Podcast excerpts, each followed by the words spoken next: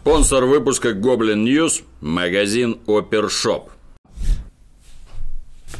Я вас категорически приветствую. 20 февраля Верховная Рада самой незалежной страны мира приняла так называемый «Закон о реинтеграции Донбасса». Минские соглашения по мирному решению вопроса Майдаунов не интересовали никогда. Ну а теперь они отринуты окончательно, ибо увязать их с законом невозможно.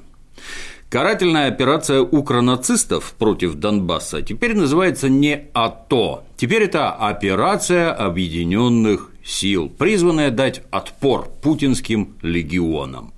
Россия официально объявлена агрессором и оккупантом Донбасса. Ополченцы назначены представителями оккупационных администраций России. Командовать гражданской войной теперь будет не антитеррористический центр СБУ, а Объединенный оперативный штаб вооруженных желто-блакитных сил. Начало и завершение мероприятий в рамках операции Объединенных сил принимает лично Петро Порошенко. Закон о реинтеграции, если подходить с юридических позиций, перечеркивает минские договоренности, которые были одобрены единогласно Советом Безопасности ООН, сказал министр иностранных дел России Сергей Лавров. Зато у американского смотрящего по Украине Курта Волкера мнение другое. Закон упорядочивает военную операцию, что, по моему мнению, важно.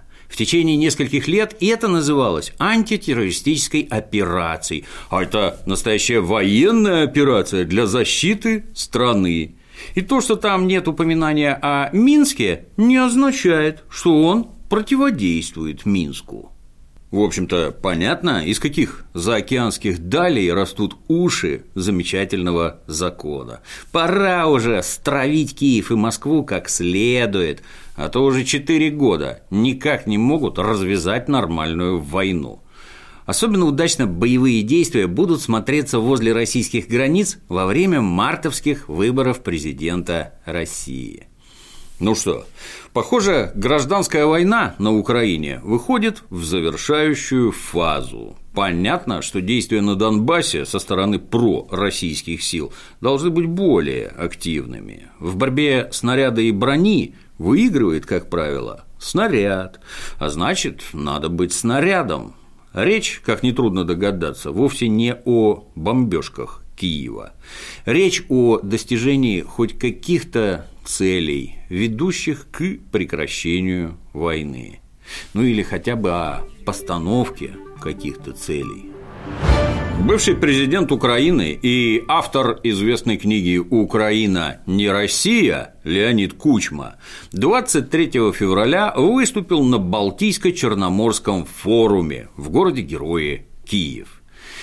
Из уст Аксакала самостийности звучали крайне странные для исконно европейских мест слова. Например, Кучма признал, что на недавней конференции в Мюнхене украинские дела уже почти никого не интересовали. Украина вообще на задворках была, как будто мы там не существуем, посетовал Леонид.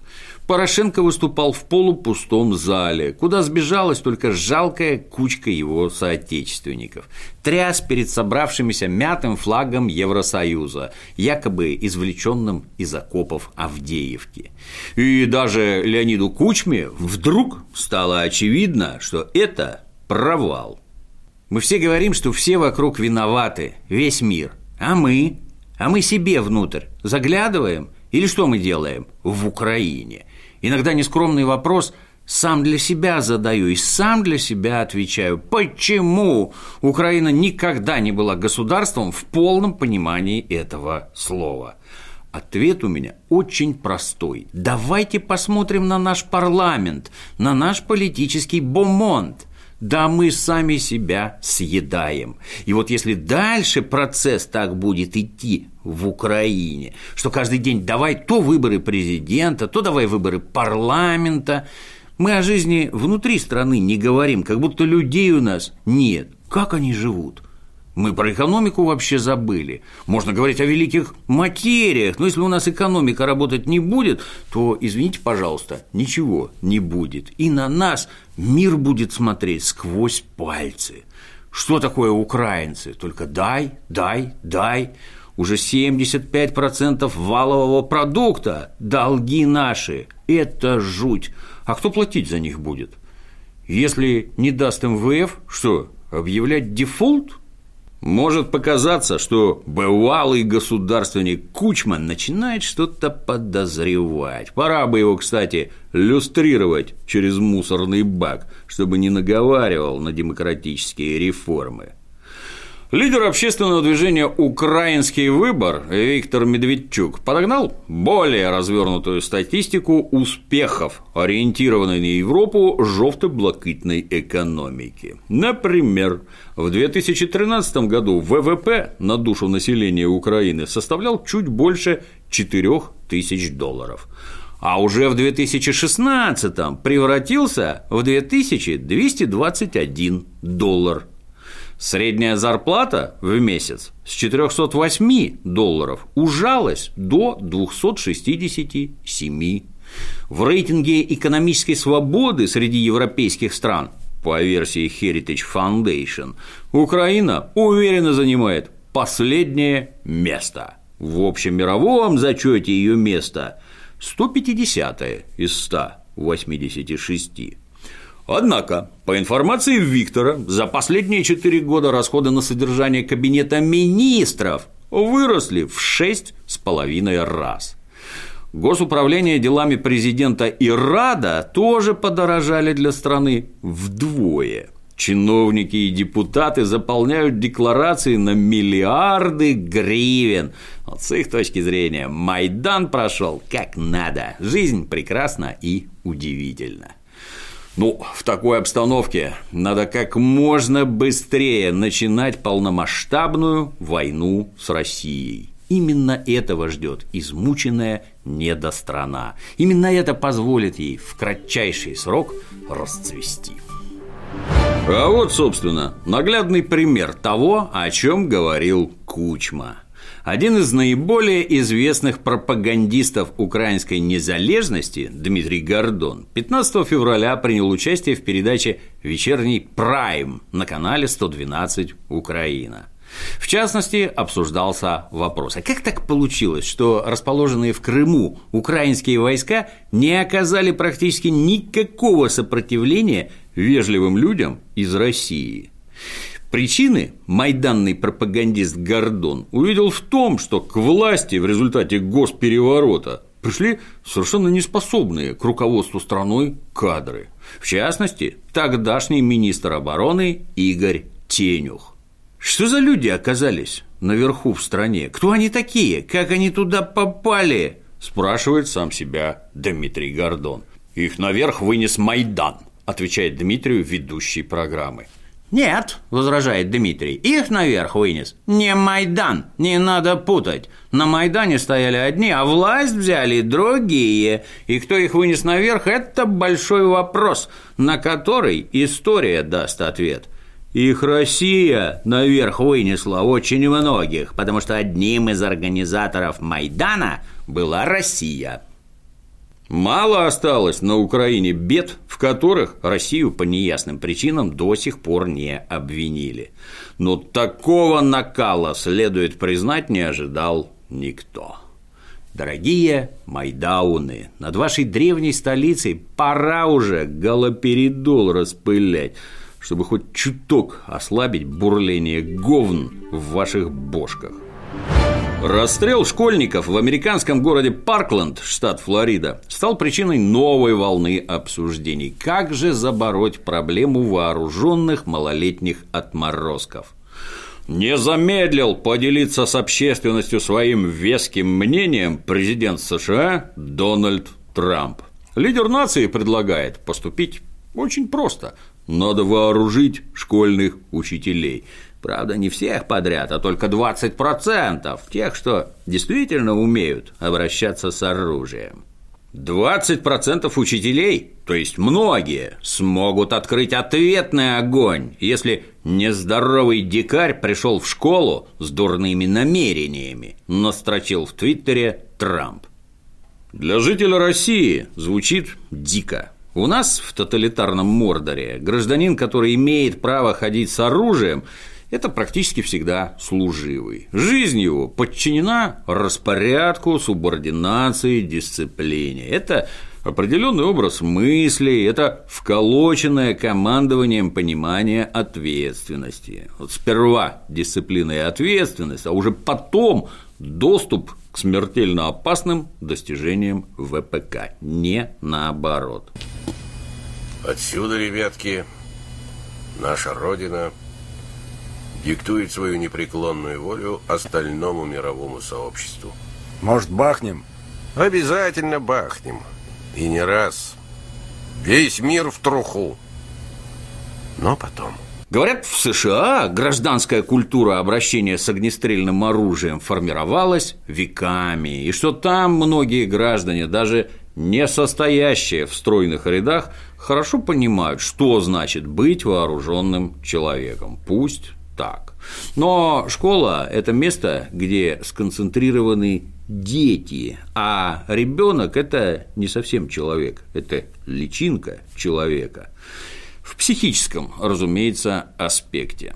Сознание ребенка еще не сформировано, плюс он подвержен абсолютно безумным с точки зрения взрослого страстям и эмоциям. Детям в школе скучно, они изо всех сил пытаются себя ну хоть как-нибудь развлечь. Дети крайне остро переживают обиды и унижения. Многие ради мести готовы на что угодно. Вполне естественно, что оружие привлекает детей и подростков как мало что другое. Ну а среди особо тренированных 20% педагогов обязательно найдется заслуженный учитель, который забудет пистолет в сортире, ну или хотя бы не застегнет как следует кобуру. Хотя если застегнет как положено на амбарный замок, успеет ли выхватить ствол в случае необходимости? Среди той же армии элитных преподавателей командос по ходу воспитательного процесса кто-то непременно утратит самообладание. А ведь особо упоротые юные дебилы обязательно будут провоцировать вооруженного человека на поступки, способные загубить как жизнь, так и карьеру. Ну и самое главное – применение оружия Вооруженный учитель неизбежно будет восприниматься окружающими как карающий меч правосудия и подтягиваться к решению самых разнообразных конфликтов. Драка в школе – зовите мистера Тичера, у него кольт. Убийство или изнасилование в школе – мистер Тичер, они побежали вон туда. И вот мистер Тичер выхватывает свой 45-й калибр и сносит башку непричастному. То же самое, кстати, легко может произойти и в момент нападения на школу. Чтобы военные люди или сотрудники сил правопорядка применяли оружие в бою эффективно, проводятся целые комплексы мероприятий и занятий, стрельбы, учения и т.д. и т.п. Будут ли в школах учения для вооруженных педагогов? Сколько часов им будут посвящать. В общем, вопросов миллион. Теплится надежда, что в итоге безопасность школ будет усилена несколько иными, более разумными способами. Ну а в целом вопросы поголовного вооружения граждан лучше всего обсуждать с родителями убитых детей. Руководитель общественной организации «Кубанское войсковое казачье общество» Николай Далуда сообщил журналистам, что в Краснодарском крае создана первая казачья рота в составе Росгвардии. По договоренности с руководством Росгвардии одна рота укомплектована в одном из населенных пунктов Краснодарского края, сказал Николай. И добавил, что если опыт будет успешным, появятся новые казачьи подразделения. Инициатива, прямо скажем, своеобразная. Вообще, если кто вдруг не в курсе, казачество – это сословие. Сословия у нас, как известно, закончились, то есть были упразднены в 1917 году с подачи проклятых большевиков. Ну а сами казаки, если кто вдруг не знает, это отдельный народ. Казаки – это никакие вам не русские. Так вот, создание вооруженного казачьего формирования подразумевает, во-первых, выделение земли и иных привилегий, из которых казак будет оплачивать собственное военное снаряжение и обеспечивать боеготовность. Во-вторых, выделение казака, группы казаков в особое сословное состояние, отличное от российского общегражданского.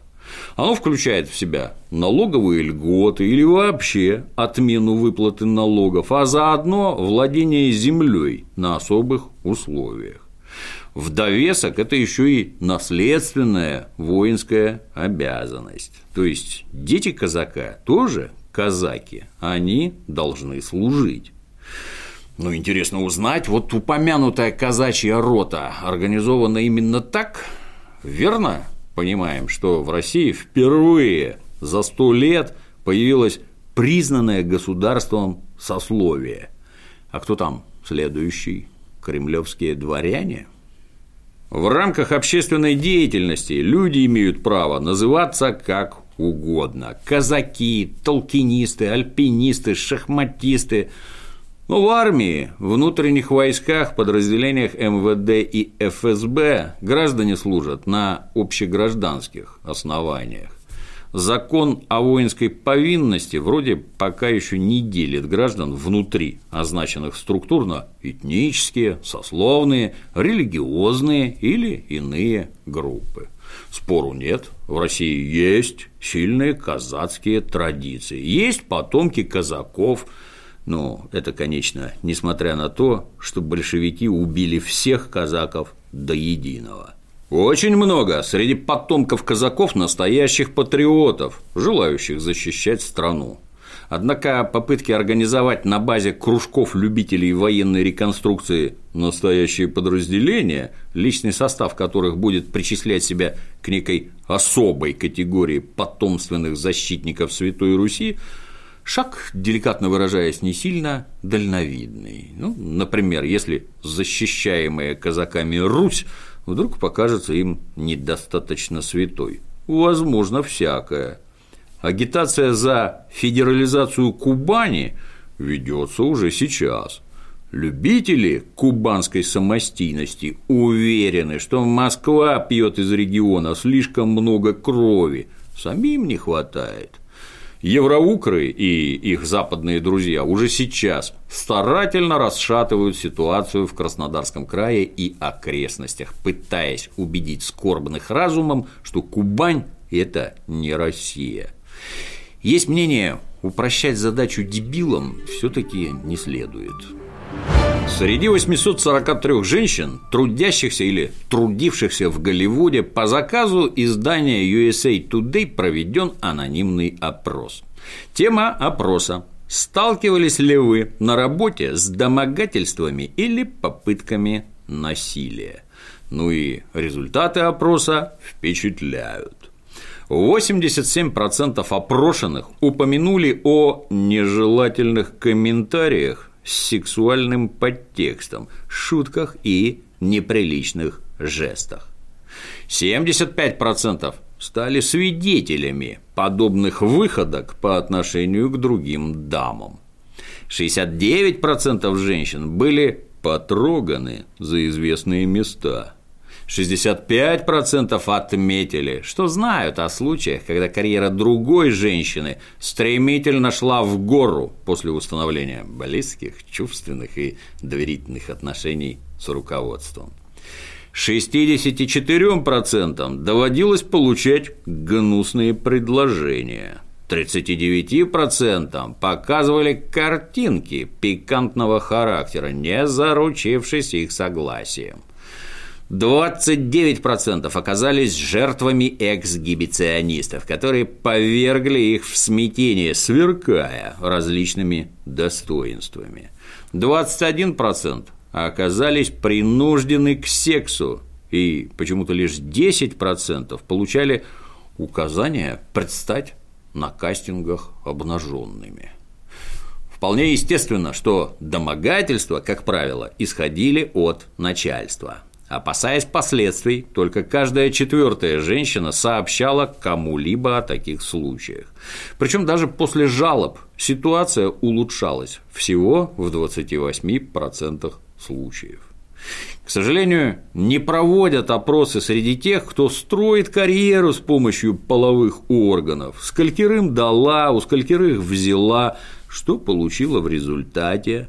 А если этого нет, опрос какой-то однобокий. Есть ведь не только жертвы, но и агрессоры и откровенные выгодополучатели. Нетрудно представить, что ощущал Харви Вайнштейн и другие мэтры Голливуда, когда их привязывали к столбам позора, ставя им в вину поведение вполне обычное для фабрики грез. Показательно, что, согласно данным все того же опроса от USA Today, более трети опрошенных вообще не подозревали, что подверглись домогательству. Ну, то есть для них происходившее было вполне естественно и даже приятно. Ну, зато теперь им рассказали, что на самом деле они жертвы. В конце позапрошлого года контора Илона Маска под названием SpaceX обнародовала очередные наполеоновские планы – Речь о проекте Starlink, который примерно к 2024 году сделает интернет доступным в любой точке земного шара. Сперва сообщили, что для этого достаточно группировки в 4400 спутников. Но уже в мае 2017 года было сделано заявление, что спутников будет почти 12 тысяч, каждый массой от 100 до 500 кило. Аппараты зависнут на орбитах разных высот – от 330 до 1300 километров. Чтобы отправлять через них фотки еды в Инстаграм и ставить лайки котикам, потребуется специальное оборудование – трансмиттер, он же передатчик, и ресивер, он же приемник. И вот, 22 февраля Ракета Falcon 9 запулила в космос два первых спутника из этих тысяч – Тинтин-А и Тинтин-Б. Если планы Маска сбудутся, Starlink обдаст интернетами всю Землю без остатка, включая, например, Китай, где на данный момент доступ в интернеты серьезно ограничен китайскими большевиками. А тут вдруг ограничения пропадут. Да и нашему Роскомнадзору будет непросто перерезать доступ к помойкам типа «Миротворец» или «Кавказ-центр». Если Илон Маск решит, а он непременно решит, что нацистские и ваххабитские сайты молодежи России очень сильно нужны, методов против него у наших надзорных ведомств просто не будет. Можно, конечно, ловить и сажать счастливых обладателей устройств, чутко улавливающих вражеские байты с небес, но это серьезная работа. В целом, масштабы деятельности яркого, харизматичного гения, делающего человечество счастливее на государственные деньги США, впечатляют. Продолжим наблюдение. 23 февраля в городе Псков клиент увеселительного заведения крепко поссорился с персоналом из-за утерянного гардеробного номерка.